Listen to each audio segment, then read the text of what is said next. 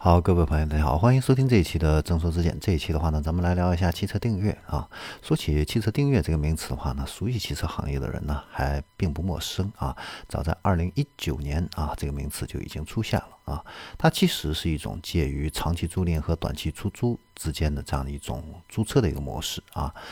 呃，对于消费者而言的话呢，汽车订阅呢不是你买车，而是呢买这个车的一个使用权啊，作为一个出行的一个工具啊。现在的话呢，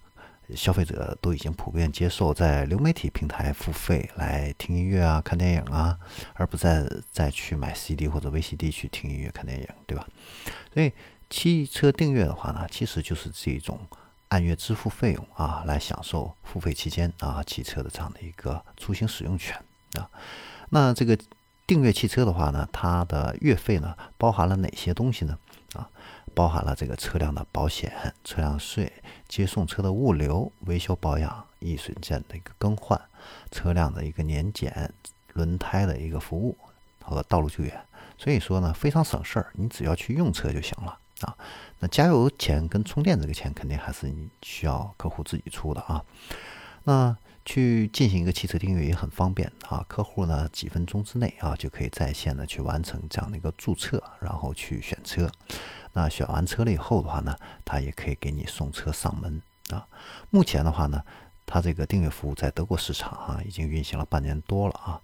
现在德国市场上比较普遍的这样的一个订阅期是三个月到两年之间啊。那订阅期结束了之后呢，客户可以根据自己的意愿去延长订阅。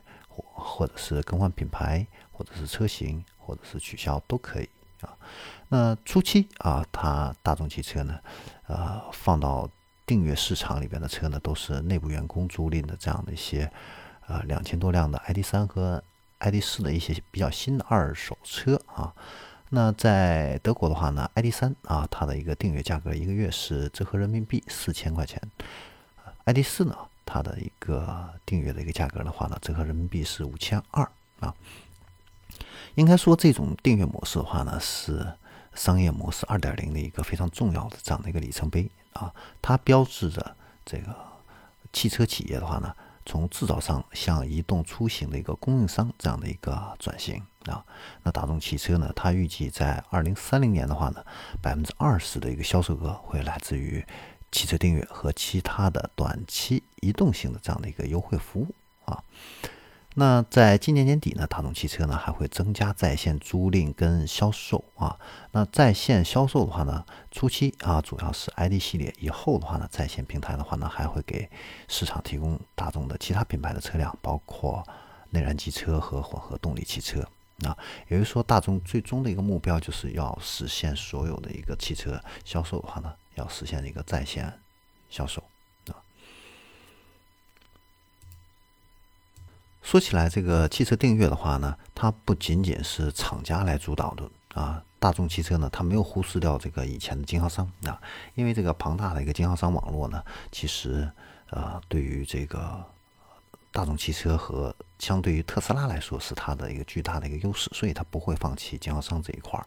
那未来的话呢，经销商啊也都可以参与到这样的一个汽车订阅的一个服务当中去啊，然后也会取得相应的这样的一个权益跟收益啊。那客户的话呢，以后就可以通过在线或者说是直接跟经销商啊去办理这样的一个汽车订阅这样的一个手续啊。那以后的话呢？除了这个可以订阅大众的新能源汽车啊，现在的这个新车啊、二手车以后可能都会纳入到这样的一个呃线上去啊，呃，最终的话呢，经销商这边的话呢，应该就是大众现在的完全的这种代理制啊，没有库存了啊，所有的这个。全部都会整合到大众汽车的这个中央数字平台里面去啊，这个是大众汽车最终这样的一个目标啊。好，这里是正说之见，关于大众汽车的这个订阅服务，我们这一期呢就给大家分享到这里，我们下期再见，我们下。